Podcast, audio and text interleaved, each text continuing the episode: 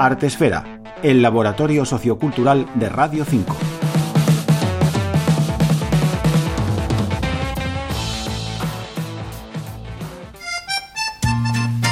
En el corazón de la ciudad universitaria de Madrid se encuentra la Casa de Velázquez, una institución singular y de gran historia.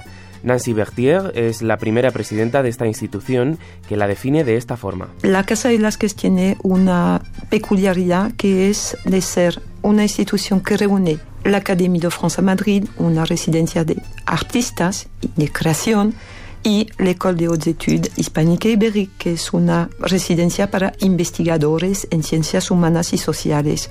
Estas dos dimensiones en el pasado coexistieron y uh, desde hace pues como una década pues van uh, acercándose. Las particularidades sobre la casa de Velázquez que nos recuerda Nancy hacen que sus actividades sean muy diferentes a las del resto de las cinco escuelas francesas en el extranjero. Las singularidades de la Casa Velázquez no solamente son administrativas, su historia y el propio edificio también tienen un gran interés. El terreno en el que nos asentamos fue una donación del rey Alfonso XIII, pero bajo la condición de que esto fuera una residencia. La, la, historia de este edificio pues empieza con una, una, una dificultad tremenda para reunir fondos para edificarlo.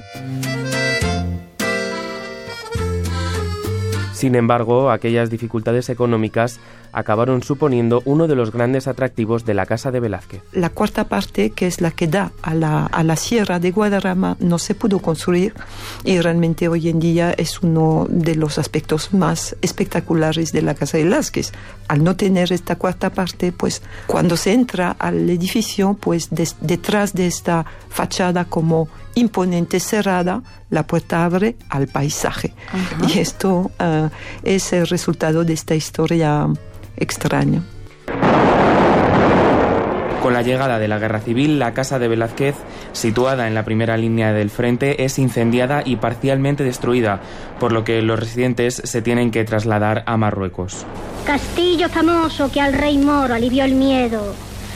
Hoy contra tu independencia se vuelve a alzar un ejército de españoles desleales, de soldados extranjeros, y hoy tienes que repetir las jornadas que te dieron vencer a Napoleón hace apenas siglo y medio. Nadie podrá... Acabada la guerra, la institución retoma su actividad en un palacete de la calle Serrano, aunque habría que esperar casi 20 años para que el edificio fuese reconstruido en la ciudad universitaria de Madrid.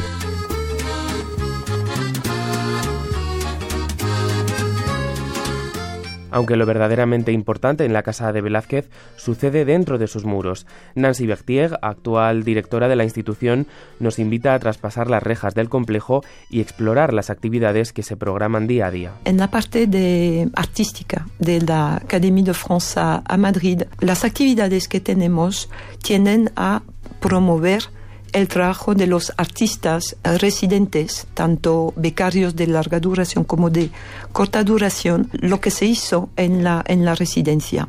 Entonces, nuestra galería es el espacio donde se exponen uh, estas obras, son exposiciones abiertas al público y sin olvidar la dimensión de, de cine, de creación cinematográfica con proyecciones en colaboración con varias entidades y conciertos de la, de la parte de compositores.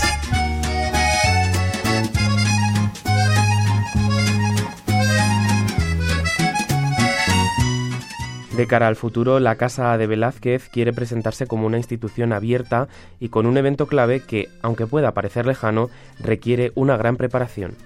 El principal reto así de muy gran envergadura, de excepcional envergadura, es nuestro centenario en el 28, uh, hemos ya empezado a trabajar y habrá todo un programa de actividades uh, que tiendan a resaltar nuestra historia, pero para el porvenir. La historia como tal no interesa, sino es para construir el futuro.